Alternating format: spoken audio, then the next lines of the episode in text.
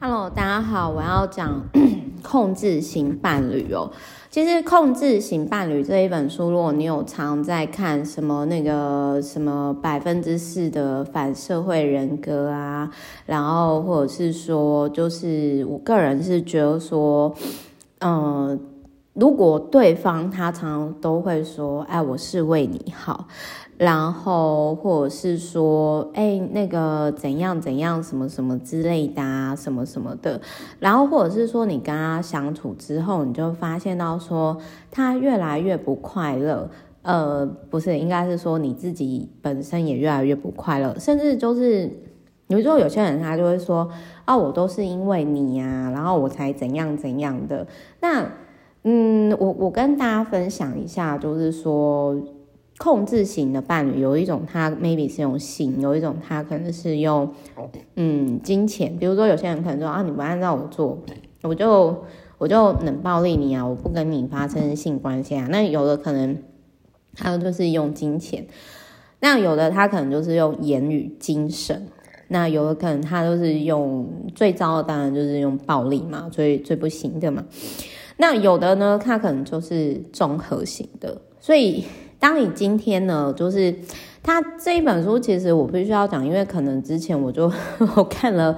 很多类似相关的书籍，所以就我我就觉得还好。那我可能这一本书哦，我可能就是分享一下，说你如何从高压型的控制关系当中复原，不论说这个控制型伴侣，或者是说他可能是你的爸妈之类的，比如说。好，你的伴侣呢，不允许你去外出打扮或者是运动什么什么的。当你跟他分手以后，或者是你自己搬出来住的时候，你就可以故意挑战有点类似叛逆的行为，然后来重新建立你自己的人生关系。然后还有就是开始建立自己的交友圈。然后在初期的时候，最好是呢，就是把你自己放在会支持你的人群当中。然后还有断舍离掉，比如说，哎，可能之前这个控制型的伴侣，或者是说比较控制型的家长，他不允许你穿什么什么衣服，那你可以。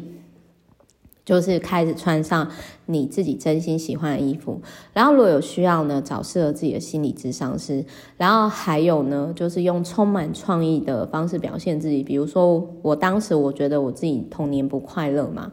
然后虽然这个不是控制型伴侣啊，但是我就是透过经营自媒体，然后找到自己，然后还有透过运动跟健身来重新。找回自己的身体主导权，就是我之前运动百忧解也有提到的这件事情。然后还有他有提到说，呃，健康检查或者是说，呃，阅读相关的书籍或者是文章，然后对自己好一点，就是不要再自我苛责，就是可以告诉自己说，没关系，我还在学，没有人是完美的。那还有就是要多关注自己的需要。然后还有就是说，呃，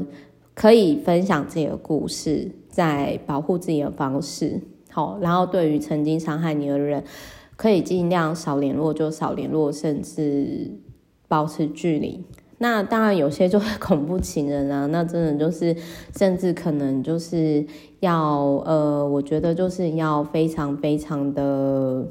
怎么讲？我觉得就是要非常非常谨慎，甚至。根本就是不要让他发现你在你在哪里的这个状态，这样子。那所以我不知道大家之前有没有嗯遇过这种控制型伴侣啦，或者是恐怖情人。那因为我自己是没有，因为这种人吼，他一开始他会去。踩你的底线。那如果你在初期的时候，你就让他觉得说你是很好妥协的人，那他只会再更进一步的，就是去踩你底线，就是他可能会用干涉啊、限制啊、贬低啊。但是其实你是值得更好的关系的。那其实商场上或者是很，就是有些人其实他都是反社会人格嘛，这种人。呃，特别的公，其实我必须要讲，就是有些公众人物或者是 老板，其实有这种症状，但是他们不自觉，所以，